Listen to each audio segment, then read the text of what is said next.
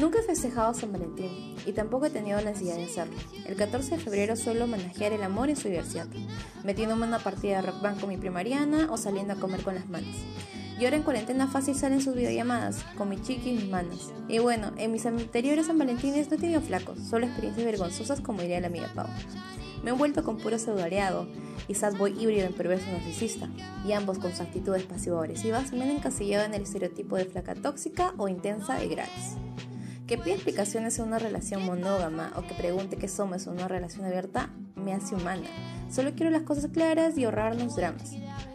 Bueno, también me jode la expectativa que se genera en torno a San Valentín. ¡Qué horror!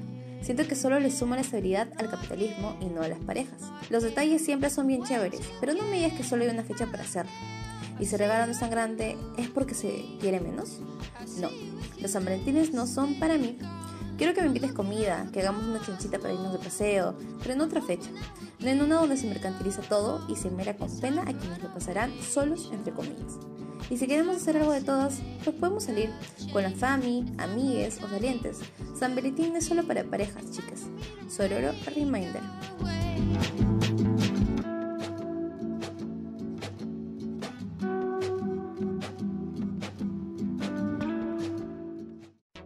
Hola, yo soy Ani.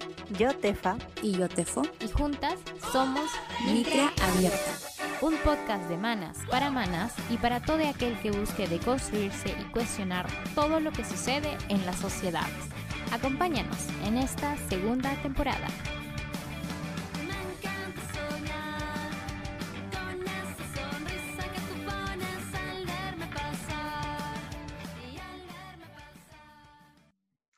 Hola chicas y chiques de la munda, de internet y del Perú entero. Bienvenidos a otro episodio de Micra Abierta Podcast. Yo soy Tefa. Hola, yo soy Tefo. Yo soy Ani y estoy emocionada porque el día de, bueno, este episodio tenemos a dos invitadas que vienen de un podcast bello, que por cierto son nuestras amigas desde hace tiempito. Entonces, eh, les pido que se presenten, amigas. Hola, mi nombre es Pau y somos, estamos aquí con ti y nosotras somos de Impopulares Podcast. Sí, tenemos nuestro primer capítulo recién lanzado hace una semana ya creo, ¿no? Sí, Menos, sí. más. Sí, hace una semana, entonces básicamente hablamos de, este, la, o vamos a hablar, porque solo hay uno, de la cultura pop, pero verlo destro- desde otra perspectiva, ahora que creo que ya tenemos un poquito más de juicio crítico y hablar de ciertas cositas, de construcción, así que bueno. Chicas, ¿y cómo nació su proyecto? A ver, cuéntenos. Bueno, la verdad fue Guau. bastante gracioso. Lo que Ay, pasa no es que, bueno, para hacer el resumen de la historia, lo que pasa es que en cuarentena creo que todo el mundo trató de reconectarse consigo mismo por las diferentes cosas que pasaron Por en ese dos. momento. Exacto. Entonces yo estaba un poco bajoneada por diferentes temas y el punto es de que empecé como que a acordarme de las cosas que yo hacía en la adolescencia, porque en la adolescencia yo no tenía mucha libertad, entonces tenía como que ingeniármelas para pasarla bien en mi casa. Y me acuerdo que escuchaba bastante música pop, pero en algún momento de la vida lo dejé porque supuestamente esa no es música y bla, bla, bla. Y bueno, entonces, eh, aterrizando, volví a escuchar las canciones de Miley Cyrus, Taylor Swift, y toda esa gente genial, adorable, increíble, que en algún momento de la vida olvidé y pido perdón.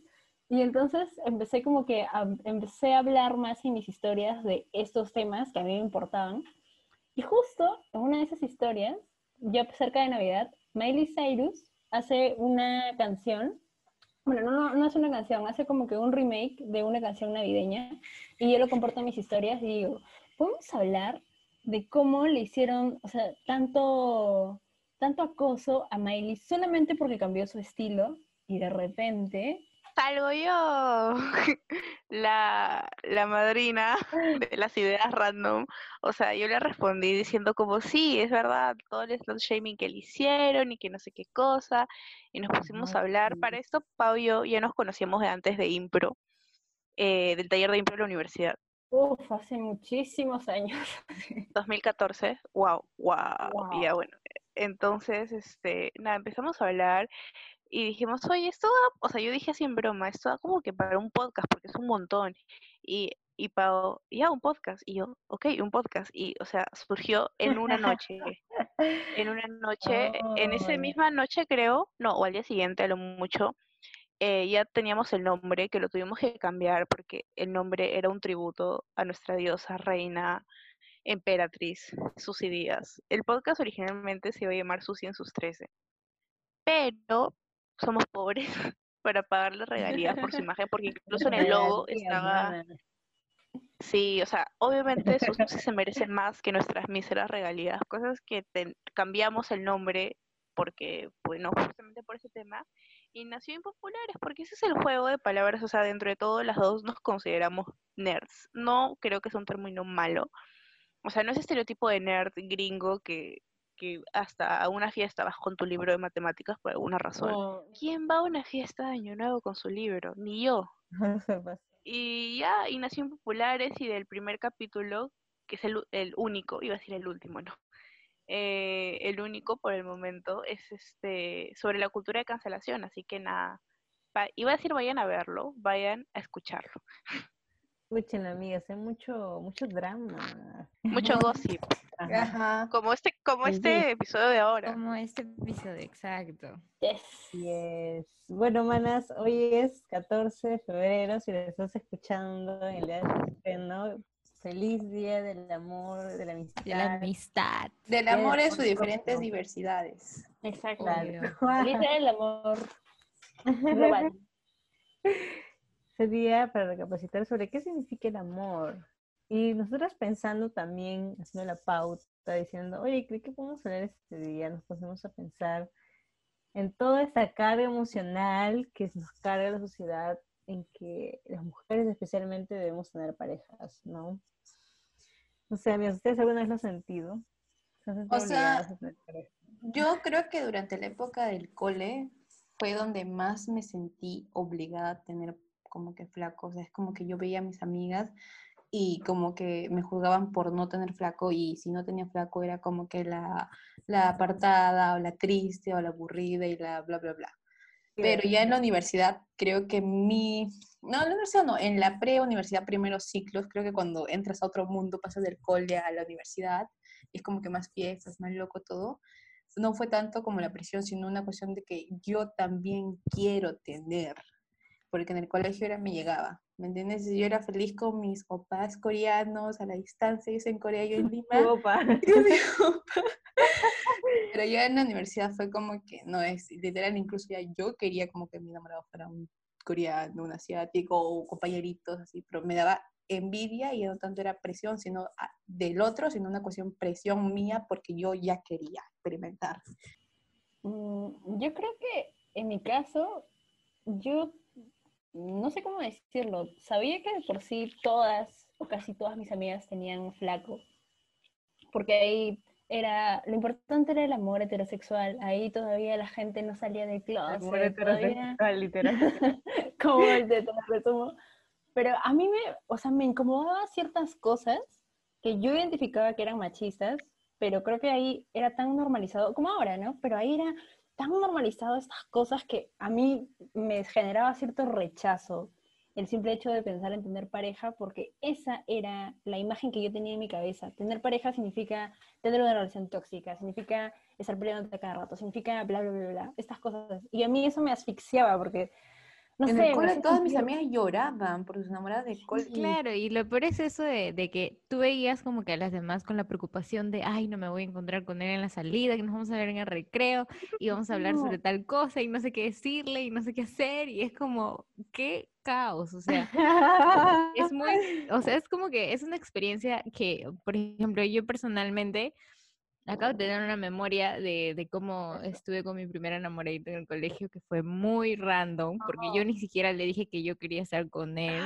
sino fueron mis amigas que fueron y le dijeron, ¿Dónde está el "Sí, sí consentimiento?" con- O sea, sí quería, o sea, sí quería, pero como que no hubo esa charla de, oye, este, sí quiero, ¿me entiendes? Sí Claro. quiero, sí quiero, sí quiero estar contigo. Sino que fueron mis amigas, Claro, es que, men, era una pequeña, ni siquiera me sentía como que en- con la edad de estar con alguien, ¿me entiendes? Ni Entonces, siquiera pensábamos en hombres, creo. en- Exacto, no lo pensaba. Como que hombres. Yo era vi eh, en closet, no, no, Sí, no, no quería, no quería asumir mi realidad y no me llamaban la atención los chicos, o sea, yo solo tuve en, en mi etapa escolar, bueno, no escolar, de secundaria, tuve dos enamorados, uno del cole con el que duré un mes y que no quería, o sea, no quería estar con él, me caía bien, pero no quería estar con él, Es pero, pero te- tenía, yo tenía, ¿cuánto? 14 años. Y este otro chico que él sí fue mi relación, o sea, él sí no era del colegio, pero estuvo conmigo la temporada de... Y él sí fue como que una relación larga, entre comillas, que me dejó muchos traumas y citas con el psicólogo, pero ese es otro tema. Pero en general en el cole no me llamaba, y creo que yo tenía mucho esa poca empatía porque veía que mis amigas sufrían por sus flacos y como yo no tenía pareja o no estaba interesada en tenerla, decía, oye, pero si te hace esto, esto no está... Y yo no me consideraba feminista en ese entonces, pero yo decía, si te hace esto, entonces como que, mana, o sea, no está bien, qué sé yo, y él se ponía en el plan que obviamente tampoco, no las culpo, sino es un tema de cómo nos han criado, pero es que el amor es así, es que las peleas son normales, como que no, mana, o sea, tampoco el amor no es perfecto, ¿no? Pero tantas cosas así no, no son normal. Y los hombres eran, obviamente también propio de la edad, eran unos machistas de miércoles, mano. No llores por eso, te mereces algo mejor. O sea, no, estaba aterrada de las relaciones en el colegio, la verdad. Mm, men, qué curioso que digas dos. Me sorprende que ustedes digan como que no me interesan los hombres y tal. Y yo así, totalmente desesperadamente que me guste alguien, por favor, que me guste alguien, porque no me gustaba nadie. Y yo decía, "Men, es que todos, yo, es que ya después de leer a Edward Cullen, yo sentía que todos los estaban como por Era abajo. inalcanzable en la época del colegio, pues. Tal cual, cuando, cuan- como cuando hablamos en el episodio de, de Construyendo a Edward Cullen, decíamos nosotras pues que veíamos a los chicos de nuestro salón así como, como los hombres, como se enamoran los hombres lobos, literal, cuando se miran a los ojos, y- que sea el amor de tu vida, ¿me entiendes? Y cosas así. Pero no, ya sabemos que eso no pasa en la realidad. Sí, los chicos del cole son bien pedorros, o sea, son Ah, bien sí. idiotas. Sí. Sí, es propio de la edad, quiero justificar que es propio de la edad, pero no, pues obviamente ellos los crían para ser idiotas. O lo sea, para- normalizan. Sí, es como la típica, es que así son los hombres, así son los hombres de tu edad. No, men, no es normal que vaya la chica de Cotex a dar charlas y se rían de la palabra clítoris, o sea, no es normal. Cual. Oye, los no es idiotas. de- normal. No, iba a decir que los idiotas de mi cole, literal, en el recreo a veces entraban a los salones y abrían las mochilas de las chicas a revisar las toallas higiénicas en plan burlar o escondérselas. Ven, idiotas, ya en otro episodio hablaremos de eso. No odiamos a a los amigos del colegio. Sí, Ah, todo un Tres horas de episodio, ¿no? Sí. Ah, Con nombre y signo y todo. Y mi secundaria. Signo promoción. zodiacal, signo calendario chino, signo de todo. Todo, todo. Bueno, Miques, entonces, para empezar este bello episodio, sí, porque esta ha sido una introducción a todo lo que se viene, queremos animar un poco el día y empezar a rajar de todas Como dijo la otra vez Pau, yo no tenía relaciones, he tenido vergonzosas experiencias. A rajar de todas esas vergonzosas experiencias. directo al Twitter. Sí puedo Bye. Pao, ¿no? Vamos el primer bloque con la pregunta: ¿Con qué estereotipo de parejas hombres te has topado?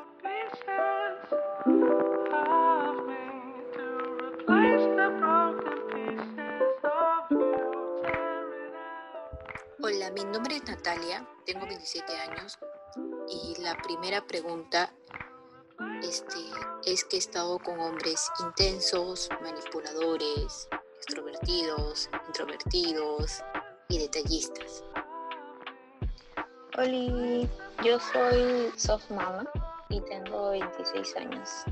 Me he topado con muchos estereotipos de hombres. Definitivamente el aliado es un clásico. Que es este amiguito de izquierda que, que, que te, te para mansplaneando todo, ¿no? Y cómo una debería luchar. Da un poco de risa, ¿no?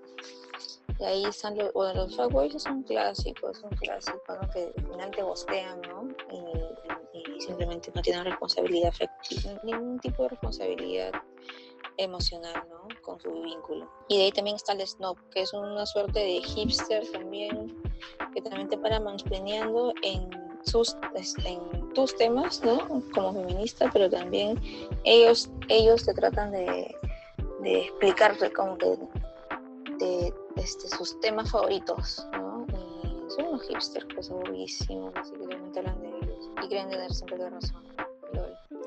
Hola chicas, ¿qué tal? ¿Cómo están? Mi nombre es Zoraida, tengo 24 años. Mi respuesta en cuanto a la pregunta 1 es que me he topado desde personas celosas hasta personas con pensamientos machistas, lo cual no, no comparto en absoluto. Pero también me he, me he encontrado con personas con las cuales he podido intercambiar ideas, opiniones, comentarios y nos hemos llevado de una forma muy buena y pues básicamente personas con las que me he llevado muy bien y pues por lo tanto se ha podido dar una relación muy saludable.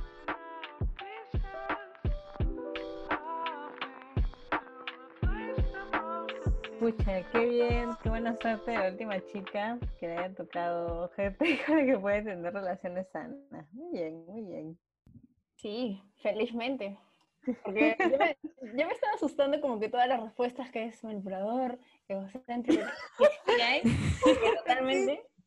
Hay Sí, relaciones creo que todas hemos tenido que sea uno, mínimo, Sí. mínimo, uno así. O sea, e- es como que todas, es, es una pena, pero bueno, bien por ella, la que puede, puede, la que no, no la envidia, sino la admira, que ha tenido este, buenas relaciones, o sea, pucha, mana, ¿cuál es el secreto? Dime, por favor. Oye, pero tú estás en una relación sana, así que. Sí, sí, es verdad. Llegó la hora, mana. Tanto ¿quién- estábamos esperando, toda la ¿Quién? semana. ¿Quién quiere empezar con el desfogue? Quería decir que lo habíamos catalogado en, en varios eh, tipologías, claro, como que Categorías. Sí, categorías, como para no decir que son cosas, ¿no? Bestias y cosas así. Lo hemos como que hemos escogido unas categorías sobre las que queríamos hablar. Entonces, eh, que son cinco, creo. Igual Existen no más. es que sean, obviamente Uf. existen más, así que lastimosamente existen más. Y Obviamente. Claro, y digivoluciones de estas también. Entonces, eh, no sé quién quiere empezar con la primera categoría que... Primero quiero decir, bueno, describir a un aliado, como dijo nuestra querida amiga Soft Mama. Usualmente el aliado es el típico chico como que se autodomina, se que se dice aliado. que se- y que se vende de, una, de un varón deconstruido, que poco machista. No soy feminista, lo sé, que no puedo ser feminista porque no soy mujer, pero soy, no soy machista, ¿me entiendes? Es como que apoya la lucha, pero igual no practica lo que predica, cosas de esa forma. En cuanto a vínculos, creo que me ha pasado una vez, pero si lo vamos a tocar en una persona de, de aquí, de la coyuntura peruana, podría ser este pata, por ejemplo, eh, Marx, pues, ¿no?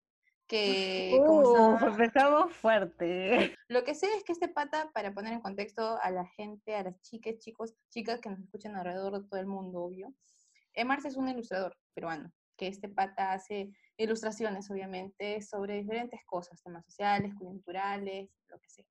Y en muchas de sus ilustraciones también daba como esta mirada de, de ser un chico deconstruido, de tocar temas sociales, ¿no? Y obviamente vender esa imagen. Sin embargo, hace poco, bueno, hace poco, me refiero al año pasado, para finales, salieron varias denuncias en varias páginas feministas, en un grupo también de Facebook, eh, donde la mayoría eran mujeres, ¿no? Donde se hacían denuncias de que él había ah, acosado, ac- acosado y agredido sexualmente a, a otras chicas. Y obviamente utilizando desde su, su poder, eh, su rango de poder, no me refiero un tipo conocido, manchado en el mundo de la ilustración, obviamente, ¿no? Y bueno, saliendo de ese tipo de acusaciones, mucha gente, muchas ilustradoras, mujeres lo funaron, lo que me encantó, corazoncito para la ilustradora, La chica Clau. la chica Clau, que me encanta todo, que también incluso se dio la chambaza de hacer story por story, de darle un tiempazo, un espacio para explicar este caso y no sabe, no, no pase desapercibido. Y, y bueno, y también me gustó mucho el movimiento de diferentes páginas de mujeres que utilizaron sus redes para plasmar todo lo que había pasado, ¿no? Un montón de pantallazos pasaron. Pero este tipo de chicos es el que representa, ¿no? El que te apoya en la lucha, pero sin, sin embargo por dentro te caga un montón. Yo solo quiero decir de que, amigas y amigues, por favor, siempre duden de la persona que se autocalifica como aliado. siempre, Eso o iba a sea, decir, menos me lo aclaraste tú, porque si no, Sí. mm, no se me pasaba. o sea, no está mal. y no, bueno, también aclarando de que hay hombres que se autodeclaran feministas también, ¿no? Este, y también entra en esta tipología, creo yo. Este, pero, o sea, yo creo que no es, no hay nada, o sea, personalmente creo que no es, no está mal que alguien sea aliado, pero también es cómo eres, ¿no? O sea, en el accionar, en, en tus, en cómo actúas, ¿me entiendes? No es simplemente decir, no, sí, yo apoyo las luchas feministas y ya está, ¿me entiendes? O sea, también hay un, o sea, también debe eso responder en las acciones de eh, compañeros o no sé, o, o si eres hombre, ¿no? ¿Me entiendes? Este, tiene que haber una repercusión en tus acciones, no simplemente que sea algo discursivo, ¿no? Y, y eso. Que es una caca porque no te lo, no, no lo ves venir, o creo que sí, tal vez, creo que interiormente no tiene sus sospechas, así como, como eso dicho de, de Tefo. Eh, a mí me pasó también con un compañero de la universidad que sí súper aliado, que marchas, que políticamente correcto, que feminista. Ay, eso los odio. hora- y a la hora de la hora, o sea, fue horrible, o sea, eh, lo- un, un incidente que tuve con él, yo me quedé en shock. Pero bueno, mm, desde ahí mi desconfianza total para todos los hombres que se llaman aliades. Yo creo que de todas maneras es importante que, lo- bueno, los chicos se, o se cuestionen ciertas cosas, pero creo que también está el hecho de que, al, no sé cómo decirlo, ¿no? A veces ellos no se identifican como machistas o dicen, no, pero yo no soy un hombre, o sea, mejor dicho, yo no soy un hombre común, soy, soy tal. Pero de esa forma también estás viviendo un poco en negación. Entonces creo yo que no tiene nada de malo reconocer que todos hemos sido, hemos crecido en una sociedad machista, homofóbica, transfóbica, racista, y que de todas maneras eso sigue aquí, ¿no? Y de esa forma podemos hacer algo, en lugar de estar diciendo, no, hay hombres que son así y yo soy un hombre que soy diferente. Es como, ¿cuál es el punto? Claro, no? all men, not all men, no todos los hombres son así. Es como que, mano, acepta y todos tenemos conductas machistas y estar reconstruyéndote es un proceso de todos los días. Incluso a nosotros, eh, las feministas me incluyo, por ahí se te escapa un comentario machista que no está bien, pero al menos sabes que lo tienes y poco a poco ir cambiando ese discurso. Pero parece que si a un hombre le explicas con manzanitas, oye, escúchame, no puede ser no puede estar 100% deconstruido por esto. No, pero yo sí estoy deconstruido, que no soy machista, mira, lavo mi plato. Y yo, ok. ¿Sabes? Si soy machista, mí- ¿puedo hacer esto? ¿Puedo mí- hablar en mi taza? A mí me, me molesta que muchos son como que, ah, yo tengo amigas feministas, entonces yo ya soy aliado. Claro. Yo, Ven, o yo hago mi comentario de que, no, sí, no, las mujeres no deben pasar por esto, ya soy aliado, ¿me entiendes? Cuando, por ejemplo, si no una, mm, tienen, no tienen, por ejemplo, no sé, eh, luego, ay, no sé cómo decirlo, pero sin presentar el caso, en fin, voy a presentar el caso. Es como Ya, que... Cuéntalo, Yo, suéltalo. yo recuerdo que salía con un pate que en la primera cita se denomina aliado. Y era como Ah, que cuando salíamos, este, bueno, normal, ¿no? O sea, salientes y todo eso. Pero ya una vez que traté de poner los puntos en claro de qué somos, era como que yo hice la pregunta tal cual, pero tú sales con otras personas y él me dijo, la verdad es que sí, bla, bla, bla, bla, pero no pasa lo mismo que contigo. Yo, pues, nunca, la, para eso yo en verdad no es que tenga, no he tenido relaciones abiertas casi nunca, esta fue como que no sé si se podría denominar saliente, salida abierta. Y cuando yo le dije, pero entonces, ¿qué pasaría si yo lo hiciera? O sea, le dije tal cual como lo dicen, ¿qué pasaría si yo lo hiciera? En plan, explícame, porque de verdad esto, este es un nuevo mundo para mí, no sé cómo actuar. Y fue, no, sí me cagaría, sí me jodería, tefo. Y es como, ¿mm? Y otras acciones también que creo que no puedo mencionar porque mi mamá va a escuchar el podcast. Entonces, no, por el video todos de mayores de 18. Entonces, para otro episodio será. Pero en fin, ¿me entiendes? Y esas, eso me molesta cuando porque ya son tus amigas feministas, tú ya eres aliado, porque tú ya vas a las marchas de la comunidad LGTBIQ, eres aliado, porque tú haces tu comentario positivo a favor de, no sé, del aborto, eres aliado, eso.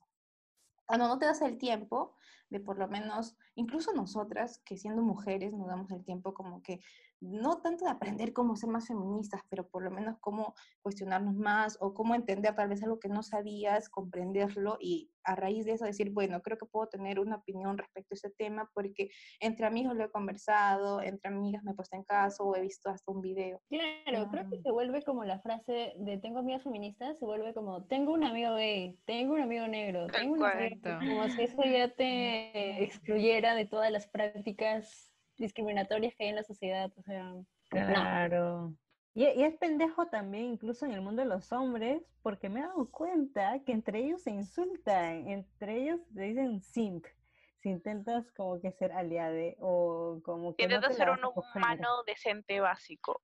Ajá. ¿No te la vas a coger esa frase? Qué horrible. Hay un tren en, en, en Tinton, bravo, en TikTok, que termina, o sea, y básicamente o sea, el, es un audio, obvio, y termina en, oh, his dick is big. O sea, y básicamente el chiste es como que hay un, no sé, hay un, hay un video que dice, ay, le digo a mi flaco como que no, no quiero tirar ahorita, ¿no? Como estoy, como, no estoy lista o qué sé yo, no me pileo, estoy con mi periodo o lo que sea, simplemente no quieres y punto.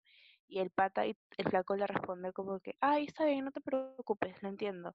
Y la flaca, el chiste es que la flaca termina diciendo, oh, his dick is big porque me respeta, porque tiene lo básico de decencia humana.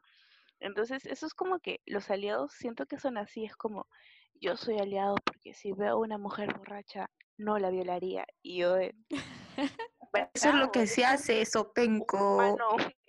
eres un humano común y corriente con decencia mínima. Exacto, o sea, eso, eso también. Creo que es importante, ¿no? incluso el cuestionar el que muchas, porque también, también yo lo he hecho en plan de, no sé si endiosar, pero como que de alguna manera agregarle un, unos puntos extras a las personas que son aliadas, ¿no? O aliadas. Entonces es como un, ¿por qué? Porque simplemente es una persona con sentido común y responsabilidad afectiva cuando se supone que eso debería ser algo súper normal en la sociedad, ¿me entiendes? O sea, es un trabajo que deberíamos hacer todas, todos, sobre todo. Y, mm, y, y, eso, pues, ¿no? E, eso también como que eso he tenido mm, este, últimos cuestionamientos sobre ese tema, ¿no? Es que es tan difícil que en el contexto que estamos, claro, eso debería ser el ideal, pero en el contexto en el que estamos es imposible de que un hombre no tenga que ser algo de machista. Y, eso, y eso me hace sentir que pongo la vara tan baja que digo, puta, ¿con qué me estoy conformando en verdad? La verdad es que sí, porque ¿se acuerdan del, del caso de los cinco violadores de Surco en Ah, esta fiesta? Claro, y que al final los odio. el, sí, Los odio por dos. los odio por tres. Cuatro o cinco. Y se acuerdan lo que dijo el abogado, ¿no? De que, bueno, la chica tenía una vida social y que bla, bla, bla, bla, bla, bla. Y salió el tren. A mí me gusta la vida social, o sea, que yo me vaya a fiestas no significa que me violes.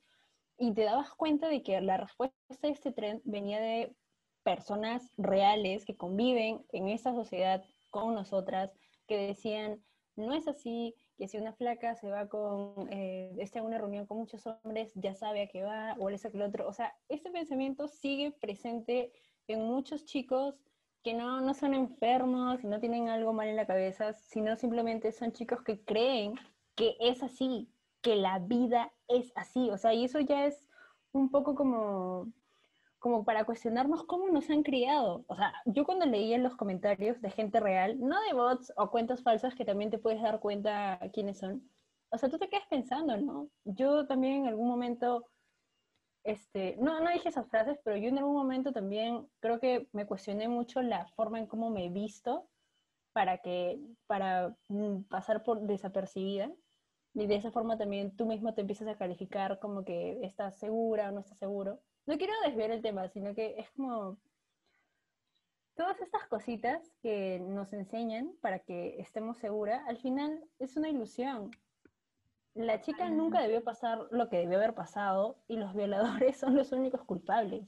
Fin, o sea, no- de verdad no hay otra forma de verlo y no por ser dictadura o no por ser cerrada, sino porque realmente no tenía que haber pasado. O sea, nuestra sociedad es una mierda y, y tratar de justificar algo así está mal. O sea, y se tenía que decir y por eso, amigo, aliado o como te quieras considerar, escucha, por favor, olvídate del título, simplemente No te dan tu Pues diploma sí. por ser aliado. No te vas a ligar a más flacas por ser aliado. Sí. No, a- Solo ah, ya no te paga por ser aliado. a nosotros pues, ¿no? Aliado. Oye, ocurrió, pero pero el Harry Styles, Harry Styles también, o sea, no como aliado, pero tipo sale vestido de mujer y todos, ay, Harry Styles construido. Sí. Pero- eh, Bad Bunny mana, se ve también. bien, pero no es el Mesías tampoco. O sea, se ve No. bien. Bad Bunny también. Su canción Kiwi me encanta, la escucho 24/7, pero tampoco es que un hombre con falda nos va a salvar. Claro. Sí. Y es eso de la, la, la cosa del, del aliado también, es que un hombre construido, wow, sí, lo aplaudo, es lo mejor que puede pasar, pero una mujer feminista repitiendo lo mismo es un asco. Entonces, por Sí, favor, se es tenía que que decir y se dijo siempre, o sea, es como que, mano, y yo he dicho lo mismo toda, bueno, no toda mi vida, pero he dicho lo mismo durante años. No, soy una feminazi luego que no se depila. Viene Harry Styles con falda deconstruido total, his biggest dick, Dane su nove, y yo de que amo a Harry, obviamente, o sea, su, su música, pero es como que, ¿se dan cuenta ese desequilibrio que hay? Sí, ese doble discurso, ¿no? Yes. claro. Algo que eh, también quería agregar es, por ejemplo, con lo que dijo uno de los audios, Yanni, que es como que a ciertas cositas de este aliado que saca a- a- al lado, en plan, ya más allá de los vínculos, más allá de que eres responsable con tu pareja, no, no me importa eso. Ahora te hablo de lo social, es como si ya lo vemos tipo involucrado en estos temas de derechos humanos, como que, no sé, pues cosas que les importan, que a todos nos deberían importar más allá de ser de hombre mujer, porque es la sociedad donde vive ya es como que le damos un trofeo. ¿Me entiendes? Eso también, y, y eso también es un recurso para los aliados y para agiliarse más flacas, más flacas, lo que sea. Tengo conciencia social, chúpamela, tal cual. Exacto, ¿no? Y todavía, y lo peor es que hay algunos que hacen, bueno, no sé si algunos, pero al menos los que he conocido un poco es que también hacen el mansplaining, ¿no? Del de, este, no, sí, o sea, empiezas a hablar sobre, oye, sí, que es la cultura de la violación, ¿no? Por ejemplo, lo que estamos hablando, no, sí, que no sé qué, que bla, bla, bla, y bla, bla, bla. Y es como un, ya, pero, o sea, y, y una le dice, pues, ¿no? Y es como, no, sí, que según la teoría no sé qué, y, y es como que, o sea, men, yo sé que intenta ser la persona más desconstruida y que está bien, ¿no? Es un proceso chévere, normal, que todos deberíamos hacer, pero, pero este, eso no te hace como que más di- digno de hablar sobre ciertos temas, ¿no? Temas de, de las maneras como, como uno quiera, ¿no? También, ¿no? Entonces creo que eso también es importante mencionar eh, eso. Respeta nuestros espacios y bájate de tu ego que no necesitamos hablar, escucharte hablar todo el tiempo. Sí, básicamente. Creo que si hablamos de los aliados va a durar todo 100 horas. Manas, les dijimos que había muchos subtextos, o sea, tuvieron sus Pokémones, evoluciones, entonces está el aliado, el maíz-planeador, el con conciencia social. Sí, Pero no es que sea el aliado ya, el aliado tiene su subcategoría. Y eso que Entonces- felizmente no dijimos nombres, ¿ah? Pero Agradezco, te fuiste agradezco por ahí, no. Yo casi ya digo, pero dije, no, este año no. Se va para. Pero ¿Cómo dije? Para eh, cuando se quieren pagar, ahí para que se entere quiénes son, para el Patreon. ahí está. En el Patreon, ahí van a saber. Pueden suscribirse desde un dólar al mes. Universidad, especialidad, donde trabaja, y ahí, ahí lo van a encontrar todo. Y ya. Pasamos a la siguiente categoría, que es muy amplia pero me tocó a mí escribirla y yo traté de ponerle algún nombre, se me ocurrieron algunos. eh, el Sad Boy, más conocido como el Gerard Way, el Alex Turner, el Ricardo Arjona, y así podríamos seguir con un montón de chicos profundos. Ah, el Edward Cullen, mis preferidos, tal cual. Los sensibles, misteriosos. Oh my god. los artistas, ¿no? La mayoría son artistas. O sea, los, los que... sienten más. según- Ajá, los sensibles, ¿no? Los creativos, Penales. pasionales, ¿no? Y todo eso. Poetas, artistas. Y bueno, básicamente es eso, pues, ¿no, chicos? En autodenominados. Y ojo, acá hay una aclaración también, porque no es que nosotros estemos haciendo burla de su sensibilidad, porque apreciamos que un hombre sea sensible en estas épocas donde es difícil que un hombre esté tocado por su sensibilidad. Por Mostrarse vulnerable no es algo malo. Exacto. Pero que utilices tu puta vulnerabilidad para manipular y aprovecharte de las chicas, mostrarte, mostrarte sensible solo para querer cogérselas y después abandonarlas. Exacto. Yo hablo aquí como si hubiera pasado, ¿no? Pero bueno. Yo Bueno, deja, este es el momento. Ya, bueno, es eso, esa es mi definición de sad boy, ¿no? Este, hombres que se demuestran como muy susceptibles para aprovecharse de que las mujeres tenemos esta predisposición de ser cuidadoras, de ser madres, de querer calmar, de querer De sanar. cambiarlos, ¿no? Ajá, y obviamente no podemos, ellos lo saben muy bien, pero a ellos les gusta que alguien esté ahí detrás de ellos diciéndoles ya todo va a estar bien, no te preocupes. Eso. Creo que también está el tema del- de la salvadora, ¿no? Porque es como que todas las películas, las series nos muestran a este chico que ha sufrido, que tiene una infancia durísima, que su padre, qué sé yo, lo golpeaba, cosas así. Y nuevamente, acá no, no estoy diciendo que no existen historias así, por supuesto que todos hemos podido tener una infancia difícil, una adolescencia difícil, una vida difícil. Pero eso no significa que la chica tampoco haya tenido una infancia difícil o una adolescencia difícil o una vida difícil. A ella quien la cuida. Entonces es como que debería ser recíproco, ¿no? O sea, ambas personas que están en la relación, porque tampoco quiero quedarme en hombre y mujer, sino hombre, hombre, mujer, mujer, cis, trans. Las personas que pertenezcan a la relación deberían... eh, No, pero yo sé que ahorita estamos hablando de los estereotipos, ¿no? Y entonces cancelemos lo que. No, pero está bien, está bien que, aclares que no necesariamente, ajá, no necesariamente estamos hablando de una relación binaria de hombre-mujer, sino también esto lo podemos ver en, en otros tipos de, de, de relaciones, ¿no? Y disidencias, y creo que eso es importante mencionar. Claro. Entonces creo que ese es el tema, ¿no? Que al final empezamos a empatizar con una persona que claramente sí necesita ayuda, sí, pero no necesariamente va a ser la chica o la pareja quien lo va a salvar o lo va a sanar. Para empezar, no estamos hablando de una terapeuta, ni una psicóloga, ni psicoanalista, ni nada. Estamos hablando de una persona que también tiene sus propios problemas. Entonces, no tiene mucho sentido y claramente todas hemos crecido en un entorno así, en donde si conoces a alguien que es súper difícil y bla, bla, bla, que esto, que el otro, este, misterioso, muy emotivo. Y, nuevamente, probablemente tendrá su historia, pero eso no puede justificar el daño que te hace o la forma en cómo lastima al resto o las actitudes que tiene. O sea, así nunca lo vas a poder ayudar. Solamente vas a reforzar la narrativa del pobrecito. Y honestamente, ver a alguien así, con lástima, no lo ayuda. O sea, lo único que haces es nuevamente, ¿no? Decirle que sí, la vida sigue siendo difícil. En lugar de que, oye, ¿sabes qué? Necesitas ayuda, Necesitas terapia, mano, Sí. necesitas terapia. por favor. Oye, no eres, no eres el mártir del sufrimiento. No eres la única persona que ha sufrido. ¿De acuerdo? Exacto. ¿Quedó claro? Gracias. Se bravo. hacen terapia con. O sea, Pau, ¿cuándo te postulas para presidenta? Nada. Solo digo. Solo Contra digo. los sad boys, ¿no? Es muy cierto. O sea, Por eso. Igual creo que es importante aclarar, no confundir el hecho de que, ay, mi pareja está triste, tiene problemas. Ay, como no soy tu terapeuta, te dejo ahí. O sea, no, obvio eres el caso, pero no puedes justificar los problemas que tienes, que todos tienen problemas. Esto no es una competencia de quién, quién tiene más problemas que otro.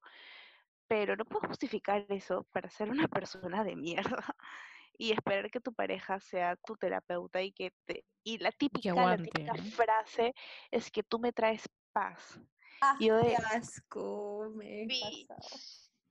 Es como que, mano, no. Es, es, No es- muy fuerte eso, porque normalizamos demasiado eso. Obviamente tu pareja te tiene que traer tranquilidad cuando estés con él, o ella, tienes que estar tranquilo.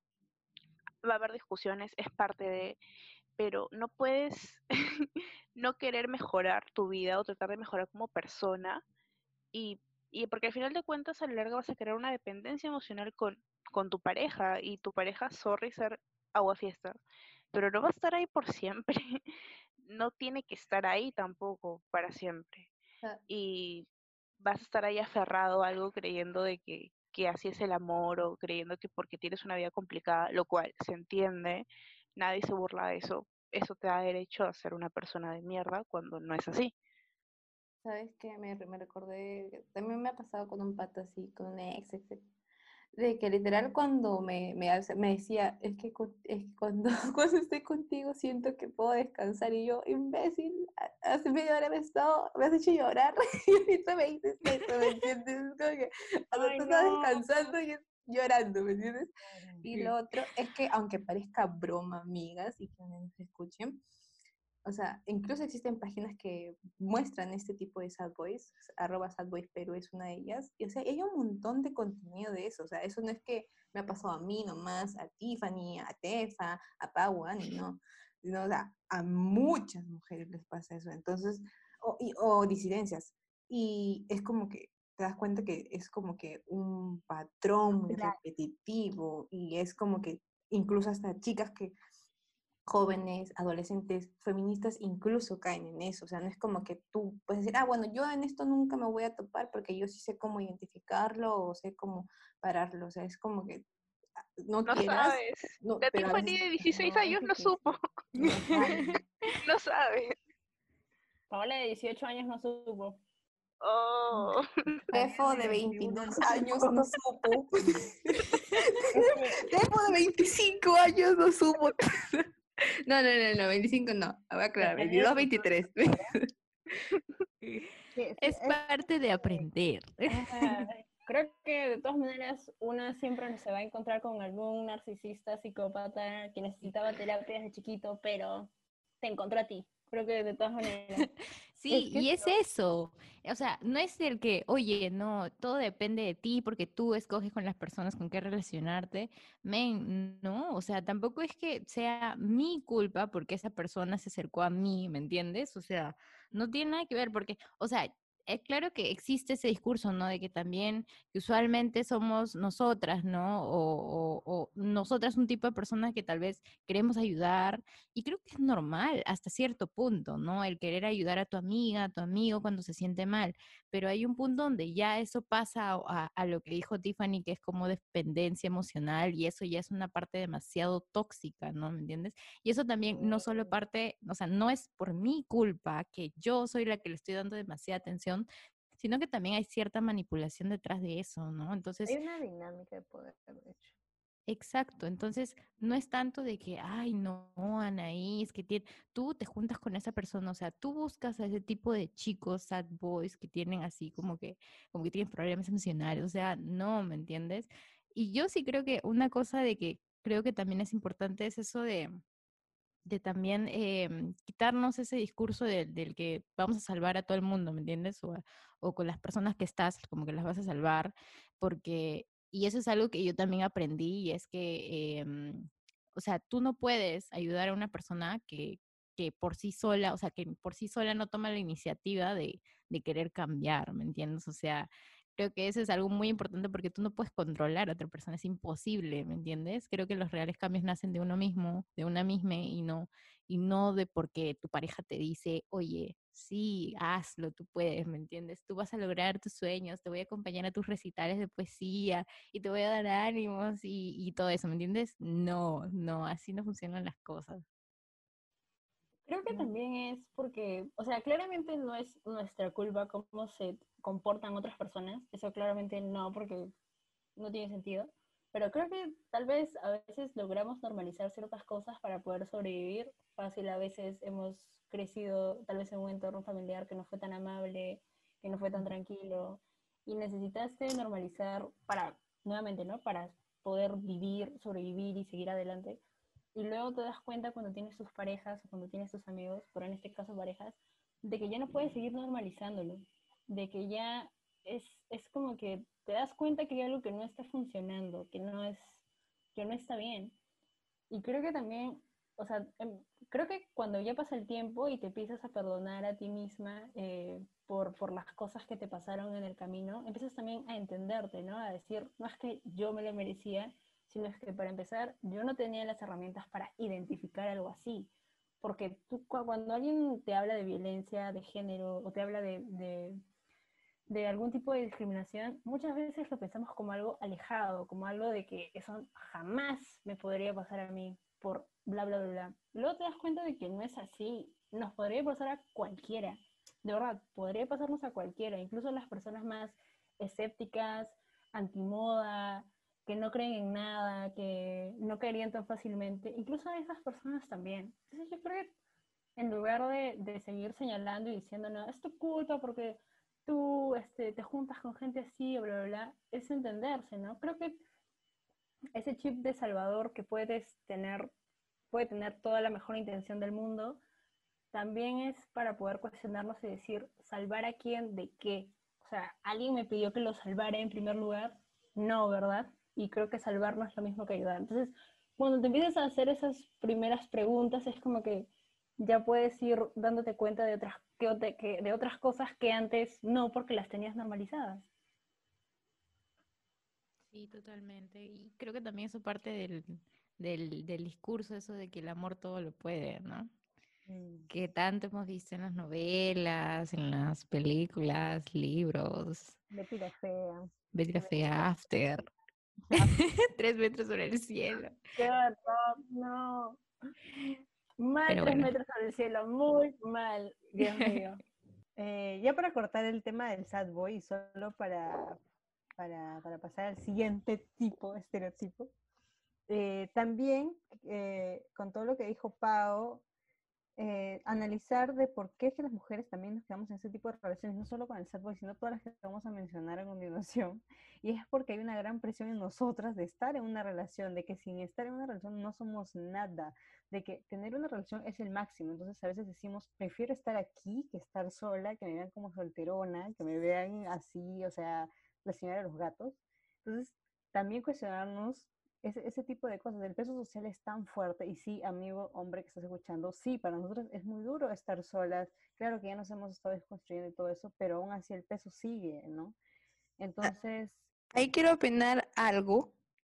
Que, por ejemplo, eh, mi primera relación, que fue la más cagada, este, yo no tanto me quedaba con esa persona por, eh, ay, quiero tener flaco. Creo que era más porque, como, a ver, ¿cómo se puede decir? Como sentía que de verdad estaba enamorada, algo así, por eso me quedaba. Y, o sea, de verdad sentía que esa persona me importaba mucho. Y las veces en que terminaba, este, no me dejaba no por no estar, sino porque de verdad sentía como que, o sea, no, de verdad siento que lo quiero demasiado y siento que mi cariño lo va a poder cambiar como va VIH, literal, algo así. Hasta que ya un día me aburrí, creo que me gustó otro y ya. me- felizmente eres Géminis. si no te quedaste con- felizmente sí dije, Eso fue un gran plot twist, fue como que... Pero bueno, así vamos aprendiendo, sabiendo las relaciones de la TEFO durante todo el episodio. Bueno, creo que de ahí pasamos al que de todas maneras vamos a conocer, que es el fuckboy. Ay, Uh, Pau. Ya. Duro. Qué miedo. Dejamos a la experta que hable. Bueno, lo que pasa es que creo que el fuckboy todavía tiene esta idea en la cabeza de que no puede ser directo y necesita como que bombardearte de cariño. O ser amor. floriero, ser florero, Exacto, porque solamente quiere una cosa. Y nuevamente, no está mal que quieras tener relaciones, o sea, tener sexo, mejor dicho. No está mal. El tema es todo el tabú que hay respecto al tema. O sea, no tienes que hacer todo este flores y corazones. Si en el fondo solamente querías una cosa, o sea, podías haber sido honesto y fin. ¿Cuál era el problema? Pero me imagino que también eh, muchas, parte también de la sociedad es que ser así de honesto, o sea, o ser así de honesta es muy mal visto. Entonces como que también prefieren hacer todo ese tipo de cosas. Y acá no estoy justificando, sino que creo que también hay mucho tema con respecto al sexo, hay mucho tabú, que yo creo que honestamente si fuéramos más honestos nos ahorraríamos un montón de sonceras, la verdad. Y bueno, esto es un fuckboy, que alguien que se va... terapias. Que fuck y se va. Vamos y me voy. Exacto, exacto, alguien que, que solamente quería algo. Que Claro. Ahora que hago bueno, definición, creo que he sido una fuck girl. Porque no he dicho lo que quería. Así que. Lo bueno Este es que lo pues, definiendo y te estás deconstruyendo. Es que ese es el tema, no tiene nada de malo eso. No es que estamos diciendo, ah, ya, entonces ya no puedo tirar una noche. No, men, sí puedes, pero aclara las cosas. No digas como que esa es la típica, ¿no? Tipo, ay, no, es que quiero ir lento, no me gustan las etiquetas. Y la flaca te Ay. pregunta, ¿qué somos? Y él te dice, no sé, es que no me gusta. Yo, no- fluya. yo soy, yo fluyo. y después fluyen tanto que nada que ver. O sea, men, sé directo, di, mana, yo quiero esto, y la mana estoy 100% segura que si le eres claro, o sea, ella también va a decir, ah, bueno, yo también quiero eso, o no, fácil tampoco quiere, entonces te buscas a otra chica que sí quiera y que sí esté dispuesta. Ay, pues, problemas técnicos. Pero, este, eso, o sea, no tienes por qué confundir y meter floro, ¿me entiendes? Simplemente sé directo, pero también lo que dice Pau es verdad, que muchas veces eso es un tabú, entonces el, el hablar de sexo es un tabú, así que sí, ya seas mujer o hombre, explícitamente como que dices, oye, yo solo quiero esto, de alguna forma se, se ve mal, así que supongo que, obvio, no es justificación, pero supongo que prefieren meter todo ese floro barato, pues. Sí, eso. Y creo que también, mm, creo que se debería tener, no, no sé si cuidado, pero, men, si conoces a alguien que sabes que no es experta y no sabe muy bien cómo son las cosas, eso no es un vamos con todo, ¿me entiendes? Eso no es un, ok, yo te voy a enseñar y cosas, no, o sea, creo que es importante y hay una palabra clave que tienen que aprender nuestros amigues, fuckboys, que son, este, que son este eh, responsabilidad afectiva, o sea, no sé, yo personalmente yo no sabía de ese término de hace un año o hace do- un año y medio que como que recién dije, oh, existe algo que se llama responsabilidad afectiva. Y como no sabía, pues no sabía que eso también tenían que, o sea, tenían que tener responsabilidad afectiva conmigo, ¿me entiendes? Entonces es como que es un constante, eh, men, tienes que aprender sobre esto, ¿me entiendes? Porque, claro, yo todavía, o sea, claro, no es justo que, oye, porque ustedes son hombres, no, o, o tienen esa postura como que no, no vamos a hablar de sentimientos, no vamos a ponernos etiquetas y que bla, bla, bla. Pero, o sea, nosotras sí, ¿me entiendes? Y hay cosas que sí nos afectan, o sea, pueden pensar como que, uy, sí, este, ya, tranqui, lo pasamos bien y ya está, ¿me entiendes? Pero, pero no, o sea, hay, hay como que sesiones de terapia que, me, que voy a tener que tomar para poder superar esto, ¿me entiendes? O sea, es, es difícil.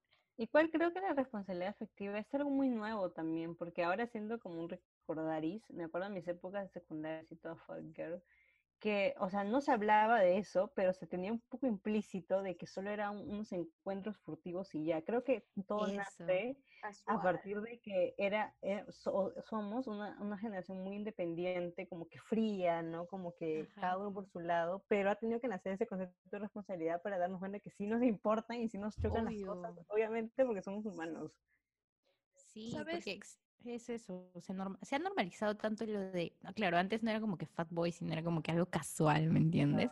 Y claro, ¿qué conlleva las relaciones casuales? Si hay una persona inexperta o qué sé yo, hay una persona que, que, se- que, que realmente no quería que sea casual, pero se calla porque pues así quería la otra pareja, o sea, la otra persona, ¿me entiendes? Eh, eso también conlleva de que emocionalmente también es un poco desgastante, ¿me entiendes? Y afecta sobre todo eso. Y creo que eso es algo del que no se hablaba en, en esos tiempos, ¿no? Como que es normal tener algo casual y ya está, ¿me entiendes? Lo que pasa es que, bueno, en sí, como dije, ¿no? Yo no, te- no he tenido relaciones, yo tenía experiencias vergonzosas. Y lo que ocurrió fue que una vez yo estaba en una discoteca y estaba, bueno, estaba acompañando a una chica, eh, pero, mm, o sea, no había salido con la chica ni nada, simplemente la estaba acompañando. Y me acuerdo que yo estaba como que ahí esperando y de repente se acerca un chico, yo para ese entonces tenía 21.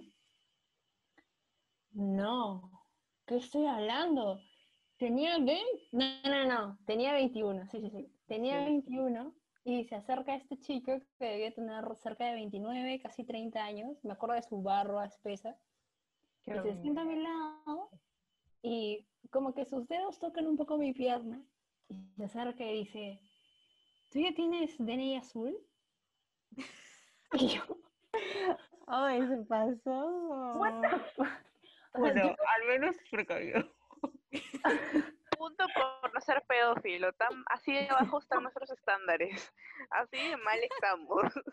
Yo me quedé en shock porque, nuevamente, yo no me considero una persona, eh, como- como- no sé cómo decirlo, una persona muy abierta en temas de relaciones. Creo que esto lo tengo que ver en terapia más, pero no me considero tan abierta en, en, en conocer gente, que no lo veo nada malo, simplemente creo que es más un tema personal mío, que lo ver en terapia. Pero entonces empecé a hablar con este chico porque me pareció raro y al principio simplemente fue como que sí, sí tengo DNI azul. Gracias por tu curiosidad. Eh, y me daba cuenta de que el chico realmente quería como que algo físico porque era bastante, o sea, entrante. No sé cómo decirlo. Intenso. Directo al punto. sí. Sí, y yo estaba como que, oye, men, o sea, mínimo, no sé, ni siquiera, ni siquiera hemos bailado. nombre, ¿no? claro, un trago, que sea. Oye, yo lo pago. Sácame pero- a bailar. claro. Sácame a bailar, men. O sea, creo que, lo que me, me, que yo me quedé en shock porque fue como que, pero ¿por qué tan directo, men? O sea, No, no, no, demasiado. es demasiado, exacto. Entonces yo me quedé pensando, ¿no? ¿Qué hubiese pasado si el chico hubiese sido un poco más, no sé, no, no normal, sino un poco más... Dime que vamos a disfrutar y ya, porque yo también quiero disfrutar. ¿Quién no? ¿Te imaginas ir a bailar? O sea, estar bailando todo, conocer a un chico atractivo físicamente y tú tener ganas y la otra persona así y ser directo, oye, vamos, ya, vamos, chao. Luego, ¿me entiendes? Como que normal. Exacto. Bueno, finalmente no pasó nada porque pues Oh. no, no, no iba a pasar nuevamente. No, sí, de todas maneras, súper creepy el pato. Sí, pero, pero eso me, me, me dejó como que en shock. Es como que alguien que quería de una vez, pero es como que, oye, me, soy una persona, o sea, mínimo tómate el tiempo. Al menos ¿no? apréndete mi nombre. Como, bueno, esa historia queda para el recuerdo de, de ese encuentro, que es lo que me doy cuenta, es el último encuentro que tuve con alguien. Dios mío, qué triste. Hemos pasado mucho tiempo en cuarentena. Sí. Sí. Manas, pero es que Esperemos que ahora no dure todo el año. O sea, ahora que lo dices, digo, pucha, amigos hombres, les pregunto, ¿ustedes de verdad son felices con esa dinámica que les han enseñado de solo sexo, sexo, sexo y no nada más? O sea, no se Y que nunca hablen de sentimientos. Hablen, O sea, Por eso después golpean paredes, pues. Porque no saben expresar sus feelings y es como que, oh, una pared golpeable y es lo único. O sea, no tiene nada de malo que hablen sus sentimientos. Incluso si sientes ira, háblalo. Porque si no lo hablas desde pequeño, pues terminas golpeando paredes. Y ese estereotipo de hombre heterosexual, pues desgraciadamente sí va a encajar en ti, por más de que no quieras. Entonces, para no estar hablando del fuckboy todo el programa, este, vamos a, a la siguiente categoría, que es eh, un, un término que también yo recién he conocido, la verdad. O sea, sabía que existían personas así, pero no sabía que tenían un nombre tan, tan, no sé, tiene, tiene es un nombre largo, ¿no? Que parece como que una personalidad psicológica, ¿no? Hecho por doctores y cosas y estudios, ¿no? Siendo investigados todavía. Este, que es el perverso narcisista. En realidad, eh, nosotros escuchamos esto sobre un podcast que se llama Perverso Narcisista, no, que se llama Somos Violetas y que es un episodio que se llama Per- Perverso Narcisista, que es chicas. lo máximo el episodio. Bueno, el perverso narcisista es básicamente la persona que pues como que no te deja ir, ¿me entiendes? Como que como que ya tuvieron algo casual, duradero, lo que sea, pero es esa persona que regresa, ¿no? Como que el que está ahí constantemente apareciendo en tu vida cuando, oh, sorprendentemente estoy en el momento, más estable, eh, superando traumas y de la nada regresa esta persona ya sea una llamada, un chat y cosas así, ¿me entiendes? Entonces, eso es algo como que, que también yo recién empecé a descubrir que no sabía. Yo pensé que era como un fuckboy, cosa que puede ser también, ¿no? tiene algo poco, parecido. Sí. Ya dijimos, hay sus géneros y todos se mezclan un poco de todo. Exacto. Claro, también hay híbridos, sí. Y eso básicamente, pues, ¿no? Creo que es un término, o sea, yo cuando lo, cuando lo escuché, el término perverso narcisista parecía como que un término así medio psicológico, ¿no? Creo que sí Pero-. O sea, las chicas de Somos Violetas lo explican con una psicóloga y dicen que es como que un término así como, como popular, pero sí es dentro del campo psicológico que se ha estudiado. O sea, sí aplica, por así decirlo, a la psicóloga. Sí, porque yo lo vi en TikTok. y Yo siempre voy a ser sponsor a TikTok porque voy, paro como dos horas al día ahí, está mal. Pero sí he visto, sí he visto eso, ¿no? Que justo estás en tu momento, como dice Anaís, más estable o fácil, no necesariamente más estable, pero poco a poco, porque es un proceso y de la nada viene. Y es como que tú obviamente cedes ante él porque lo extrañas o piensas que lo extrañas o bueno, y de nuevo todo se repite, terminan, esta persona no cambia, porque no va a cambiar, mana, no va a cambiar, terminan y así hasta, pues hasta no se sabe cuándo, hasta que uno de los dos decida acordar palitos para siempre. El Y lo contacto peor- cero, sí. Ajá, y lo peor es que, o sea, porque creo que casi todos nos hemos topado con, con alguien así. Lo peor es que, bueno, lo más gracioso es que cuando regresa o cuando te habla. En el momento donde estás, pues, tranqui, al principio no te lo tomas como un, mmm, qué sospechoso que me hable, sino es como un, ay, tal vez me está hablando porque se acordó de mí, o porque me extraña, o porque es el destino que de la nada hizo de que me hablara. Ahora sí va a funcionar. y ahora sí va a funcionar, ¿me entiendes? Y eso es algo como que es súper tóxico, porque claro, al inicio puede ser como un, no ves como que el detrás o las intenciones de ese, hola, ¿cómo estás? O de, o, o de no sé, que te simplemente te responde un estado, cosas así. Pero, pero sí, pues, ¿no? Al inicio es, es un poco difícil de, de, darse cuenta de que, que es un pinche narcisista y un pinche egocéntrico que solo quiere como que tener a personas, eh, bueno, quiere tenerte a ti porque sabe que tú le gustabas, ¿me entiendes? Y cosas así. Recuerdo que en una etapa de mi vida yo me encargaba de buscar bastante info sobre esto y también vi que decían que narcisista muchas veces era porque te- tenía la autoestima muy baja. Entonces, él lo que hacía es que en las relaciones él tenía una dinámica del inicio como que a su pareja, a su saliente, quien sea, darle una estabilidad máxima, pero al punto de que tal vez la, la persona, chica, chico, chique, llegue a sentir que él es su todo. Cuando ya la relación avanza, es como que se va desprendiendo, tomando actitudes así, tipo, "Mm, oye, mucho, dame mi espacio, oye, un poquito más allá, o incluso como que a- tratar feo a la persona, ¿no? Pero ¿por qué? Porque de- a raíz de este, de, este, de este maltrato, como la persona, la otra pareja, se siente como, oye, ¿qué fue? ¿En qué momento? No es como, y voy a estar más pendiente de ti, ¿qué sucede? Mejoremos, arreglemos. Es como, eso le ayuda a su ego. Y es ahí el narcisista, ¿no? Del ego supremo, de que quiere ser el centro. Me, me muestro como, no quiero que me cuiden, pero realmente quiero ser cuidado, o que tengan, o tener la Como quiero atención de- tenerte ahí. por eso cuando te vas, Sí. es que vuelven, porque es, oye, pero tú siempre estás pendiente, tú siempre estás ahí. ¿Qué no fue? Igual ¿Cómo es con que yendo con? Selena.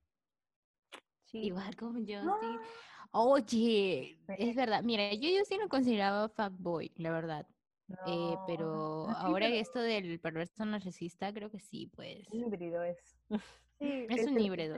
es.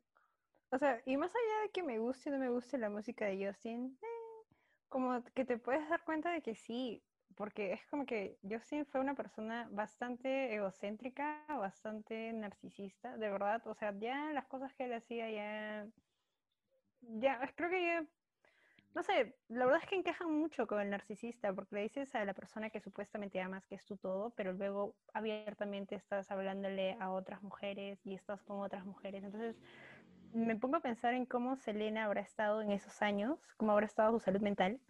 Y, y no lo digo acá por, porque yo conozco el caso de primera mano, porque claramente no, pero me doy cuenta también en esa angustia y esa desconfianza que se va formando, porque te das cuenta que la persona que supuestamente amas no te respeta. sea, no, no, no pasa de ti.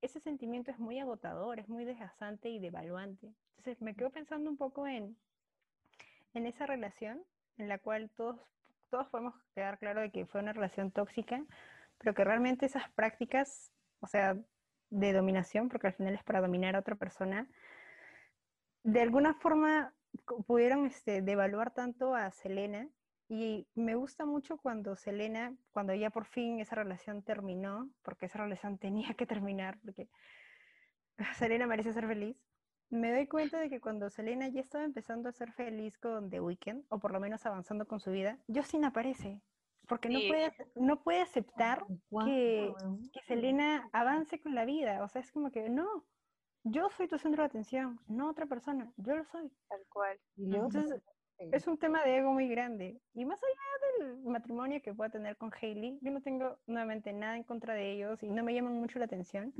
pero me quedo pensando mucho en, en cómo Selena pudo levantarse de todo ese sufrimiento, porque es un sufrimiento. O sea, estar en un estado así es, es muy fuerte. Y cómo en sus canciones te vas dando cuenta que se ha liberado.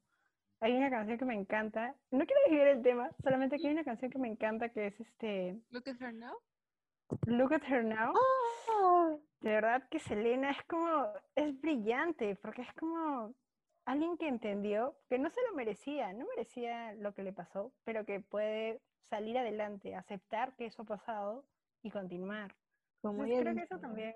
En una entrevista eso, bueno, ahora acepto y fue parte de mi historia y tengo que vivir con eso. cosas así. O sea, finalmente te cuesta porque la gente no lo ve así o la sociedad no lo ve así, pero también es un tipo de violencia y es horrible porque es como más silenciosa, como no hay golpes.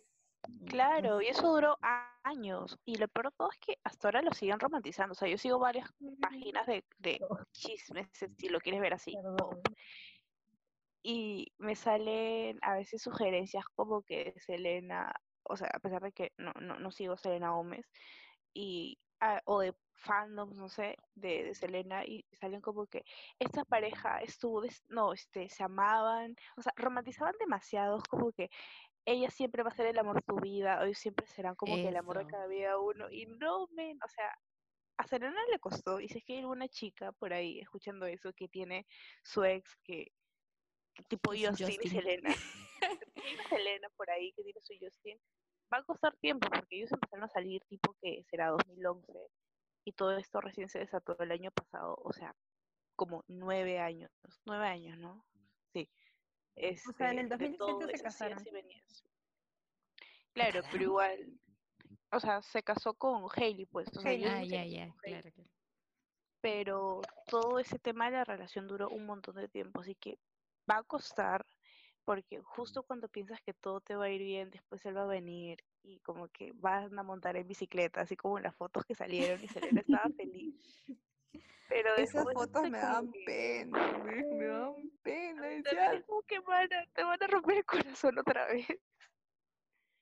Y, o sea, va a costar tiempo, pero mira, fácil a la larga lo vas a lograr y vas a sacar tu himno del perreo, así como Selena sacó Lucas Hernau, vas a sacar también tu, Y de tu himno del una perreo. vez por todas.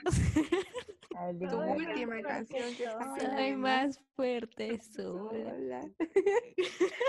Tenemos que hacer no un EP de Selena, Gómez, por así que- favor. pero sí soy súper consciente de que, men, pasó por, pasó por mucho, no se lo merecía. Y también, por más superficial que suene, desde que empezó a salir con Justin, cuando todo estaba bien, entre comillas, hasta las fans se le tiraban encima. O sea, pa- pasó por mucho, a pesar de que yo no soy mega fan de Selena ni nada, sí reconozco que, la tuvo como que bien difícil y es bonito que ahora tenga su glow up y seguro se dé cuenta como que, bueno, tuve esto, no puedo creer que haya llorado por eso, pero bueno, ahí está y lo superé por más de que haya pasado bastante tiempo.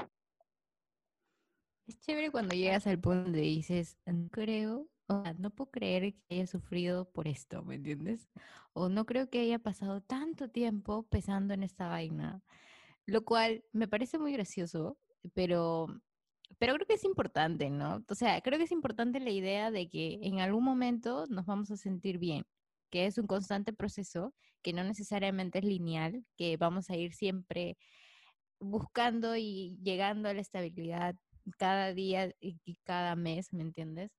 Porque obviamente va a haber bajones, porque no es fácil, pero, pero creo que es importante el mantener la idea de que vamos a salir de esto, vamos a sentirnos mejor, ya sea con terapia, eh, con amigas, con nuevas personas que vamos conociendo en el camino, pero creo que esa es una idea esperanzadora, ¿no? Que muchas veces personalmente a mí como que siempre me guía, ¿no? Y me mantiene positiva, que es la idea de que vamos a salir de esto, ¿no? Así es. Me, me- se me ha ocurrido una idea de cómo la gente de la generación pasada decía si Jennifer Aniston pudo superar a Brad Pitt, y nosotros vamos a decir si Selena Gómez pudo superar a Justin Bieber, también puede. Así es. la bueno, sí. Y ahora viene el último tipo, creo. El último, la última categoría de Pokémon. O sea, que no es categoría definitiva, pero es subcategoría. Wow, en esta, ala. Ok, la, la voy a poner bonito. ¿No es cierto que en el cole, esta es la Leonardo DiCaprio?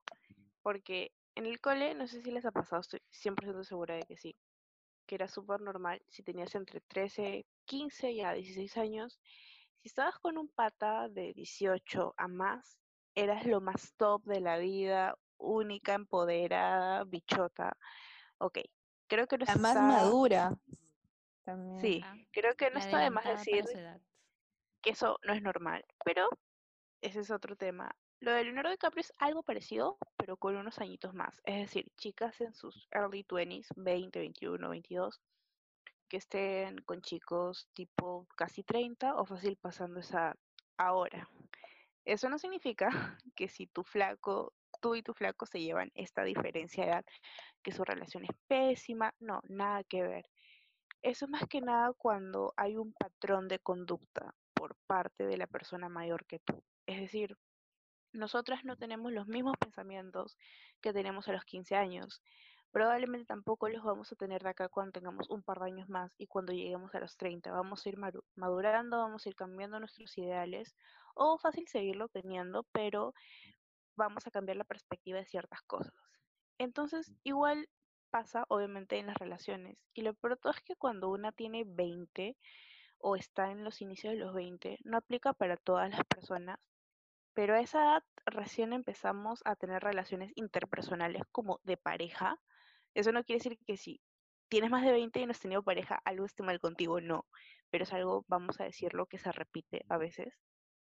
Entonces, es muy raro que un pata de 30, ok, puede ser circunstancial, que esté con una chica de 20, 21, porque se conoció en la U, en el trabajo, qué sé yo.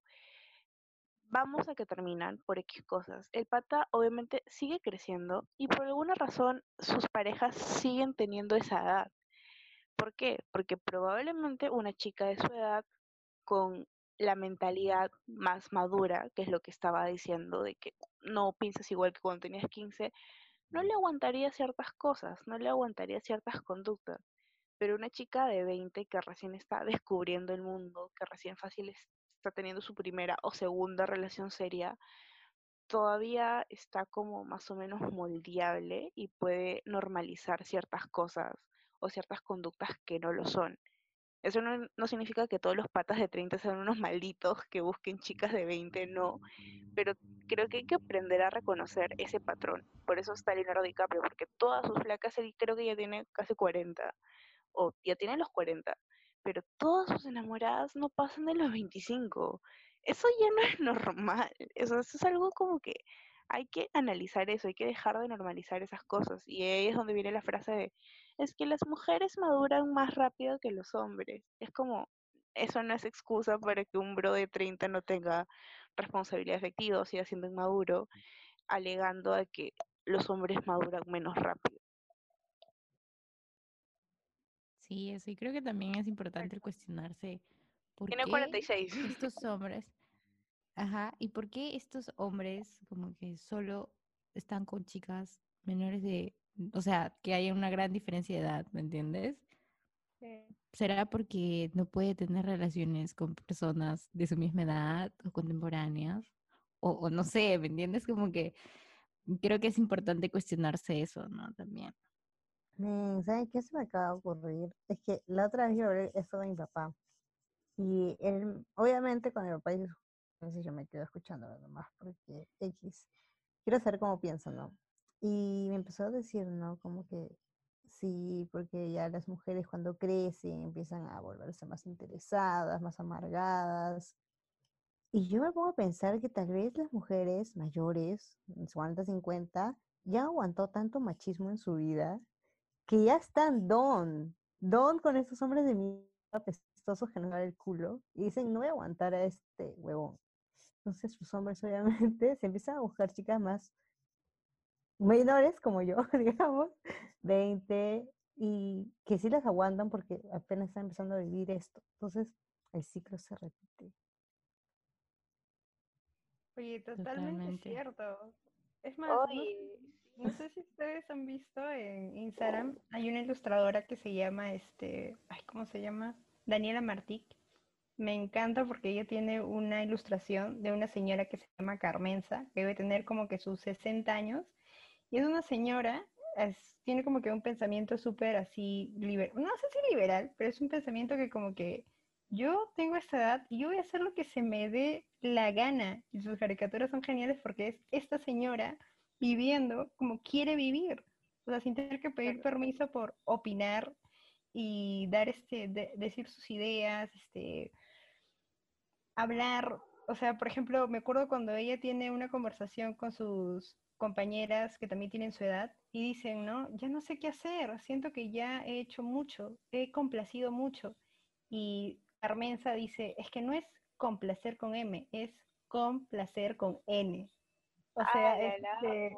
Uy, es como que empezar a cuestionar todas estas cosas independientemente de tu edad que sea. Así que flaca o flaque o la persona que me está escuchando, no tienes que aguantar nada. O sea, realmente te puedes cuestionar y buscar gente que te respete. Bueno, en fin, eso era mi, mi aporte. Busquen a Wow, Daniela Martic en Instagram. lo voy a hacer, lo voy a hacer 24/7. Lo voy a hacer 24/7. Es que es verdad, y eso es, o sea, no es satanizar a los chicos de 30 ni las relaciones que se llevan a esa edad. Lo repito bastante porque, o sea, tipo después no quiero que se malinterprete. Sí, porque Pero nosotros vamos a llegar a esa edad también, ¿no? Claro, pero hay un patrón, o sea, es normal si ya yo tengo 23 y en mi en la U, en el trabajo conozco un pata de 32. Pucha, salimos chévere. Ok, terminamos, pero que el pata se siga buscando chicas de 20 es, es, es raro. Creo que inconscientemente, nos quiero pensar que no se dan cuenta, es como que, ¿por qué, por qué no considerarían a una chica de su edad como que como este potencial para salir o porque muchas veces también ellos usan lo de es que eres muy madura para tu edad. Bueno, si te gustan las chicas maduras, sal con una de tu edad, men. ¿Qué te lo impide? ¿Que te recalquen tus conductas machistas? ¿Qué te lo impide?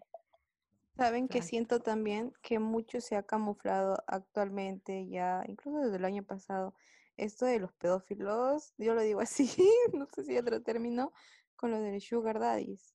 ¿Me entiendes? Es cierto que se ha como camuflado de cierta forma, porque claro, no, la chica está disfrutando tal vez de ciertas cosas, pero es a raíz de, eh, de, de una necesidad, ¿no? Que se da y que obviamente el, el- la persona, el varón, hace uso de esto, abusa de esto para, para, para que pueda continuar ese ciclo, ¿no? De que la chica esté ahí y eso, siento que se ha camuflado bastante, así que a veces también hay que ver eso de los sugar daddies. Igual, no sé, sugar baby, sugar mommy, lo que sea, no es ese mi roche, sino el camuflar esto, ¿no? Porque también creo que veo que hay- si ponte el tío es un tío súper guapo, cuerpo, no lindo, es como que, uff, ganada la chica, ¿no? Pero en sí igual sigue siendo mayor. Yo creo que lo cuestionable es que, em, y, es algo que yo personalmente me di mucho más cuenta, es en la denuncia de acoso que hubo contra Andrés Huise con una menor de edad, ¿me entiendes? Porque eh, él tenía como 36 años y ella tenía como,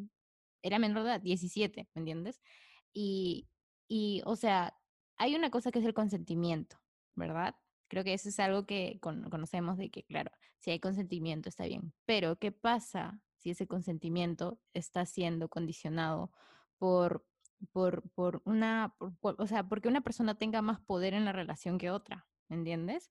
Y eso a veces pasa de que cuando hay relaciones donde hay mayor diferencia de edad, por ejemplo, que una adolescente está saliendo con un universitario, ¿no? Entonces hay como que cierta, cierto poder en la persona que es más, eh, que es adulta, ¿no? Que es mayor. Entonces, eso también es importante cuestionar, ¿no? De que, de qué tan, qué tan, o sea, no sé cómo decirlo, pero es como que qué tan cuota de poder tiene otra persona para condicionarte en cosas que te hacen pensar que es, consentido, ¿no?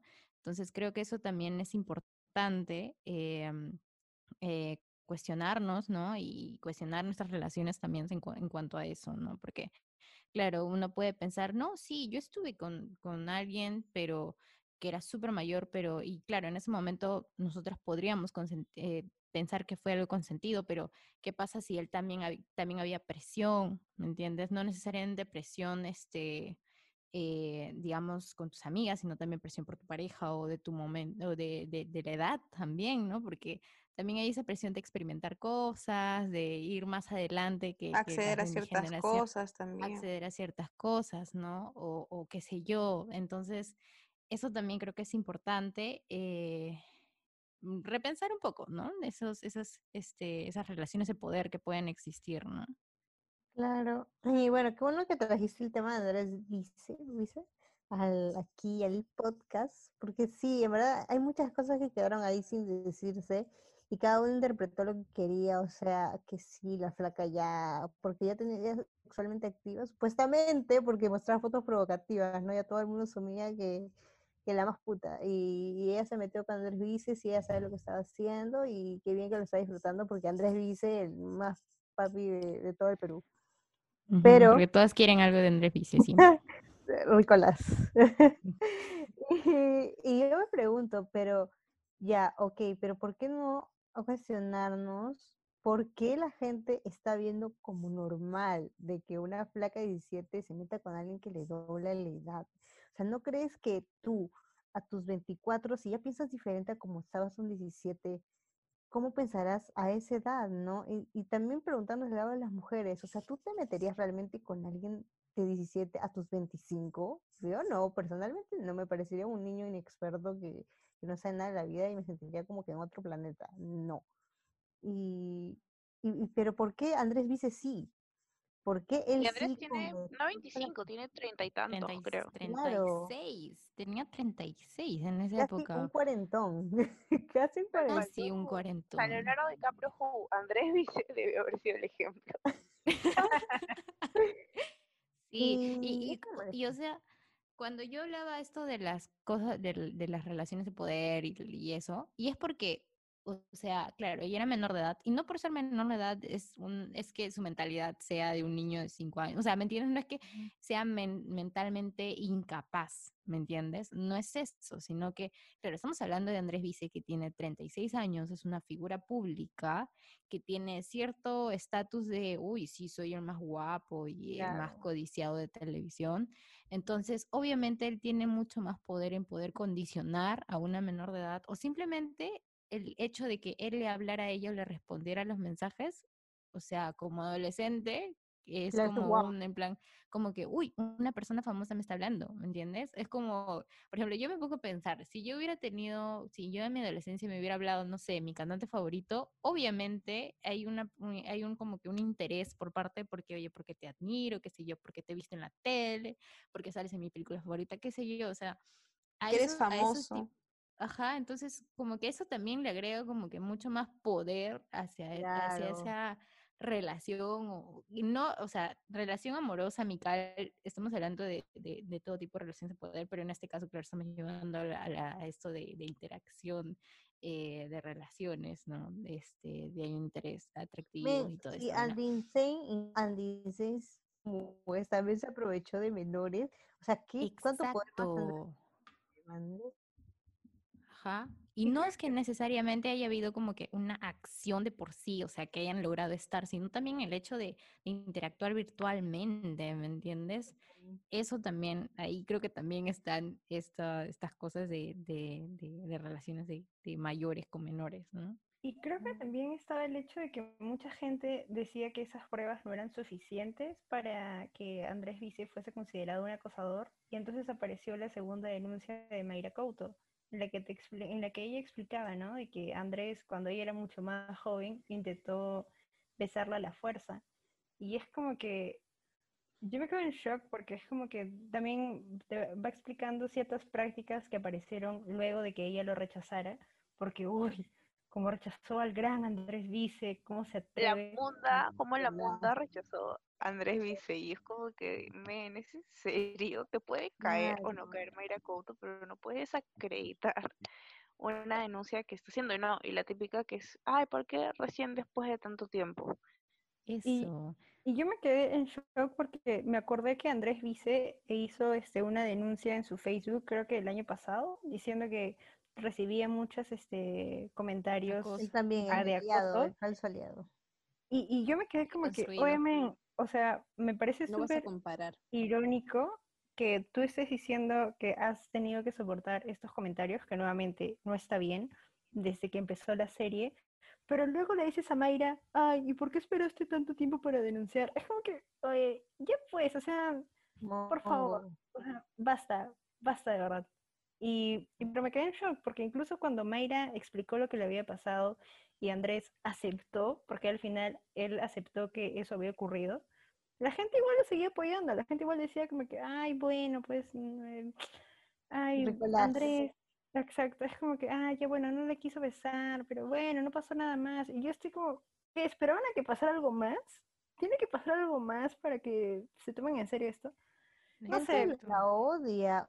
La otra vez me puse a ver videoclips de Al fondo hay sitio y a leer los comentarios y la gente decía, por la culpa de esa munda estúpida, ahora n- FHS no va a regresar, no va a haber una, se- una novena temporada, la película ya no va a haber, o sea, decían que saquen a la munda, que la maten de nuevo, porque en la serie. Entonces, men, la gente odia a Mayra.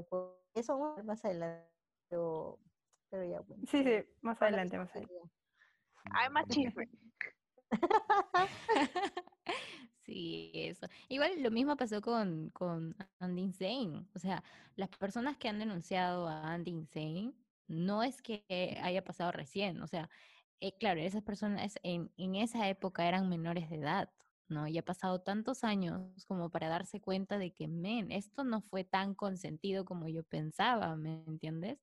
Entonces, eso creo que es importante, ¿no? Porque tan no es fácil reconocer el hecho de que oye, sí, este, em, he querido, o sea, sí he querido hablar con esta persona o ha sido condicionado por, por, porque esta persona era conocida y había cierta presión, había ciertos jugueteos que yo no sabía en qué iban, pero ya y al final sucedió, ¿me entiendes?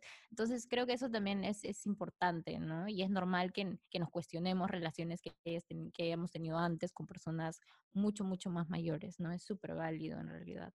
Me, yo cuando sé eso de Andrés Vice, me acordé cuando en terminando secundaria 16, empecé a salir con un chico así también de 26 años y yo así me creía, uy, estoy con un chico de 26. Lo máximo, la. Qué increíble. Luego una amiga me dijo, "Mm, bueno, piensa por qué, por qué se está fijando en ti. Tal vez las chicas de su edad no lo quieren. Y ahí es cuando me puse a cuestionar. La primera vez que alguien me dijo algo con sentido. Y bueno, pues así, así pues amigas, hay que, hay que pensar porque en realidad esta cultura de la pedofilia, de meterse con chicas menores, está muy en la sociedad y no nos damos cuenta. Desde taxistas de 80 años silbándole a chibolitas, mm, sospechoso. Bueno, amigues, Ah, pero si Melissa Gluck sale con un chivolo, ay, no, el mundo arde, ¿me entiendes? Ay, bueno, bueno. amigues, cerramos este bloque. Yeah, ya, este, es una canción que me ha dado serotonina en esta semana de, de bajón emocional, es Juice de Lizzo, y nada, o sea, men, si la escuchas, serotonina va a subir, va a subir, se los aseguro, en serio. Te vas a librar de todas las especies que hemos mencionado. Sí, también, si la escuchas tres veces antes de dormir y le rezas, te vas a librar de todos esos especímenes, sobre todo del narcisista, ¿cu- ¿cuál es? Perverso narcisista. Y de Justin. ¿no? Mirror, mirror on the wall, don't say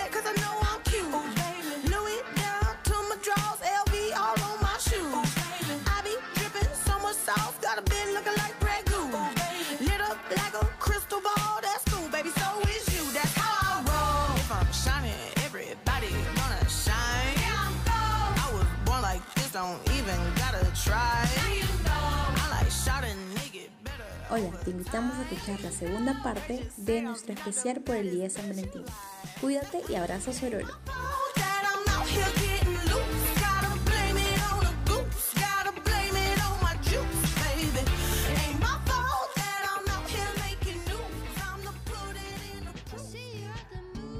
Recuerda que puedes escuchar todos nuestros episodios en Spotify, Apple Podcast y Anchor.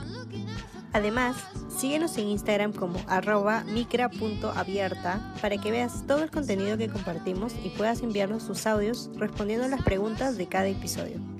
No olvides de compartir este podcast con tus amigues para hacer crecer esta bonita comunidad.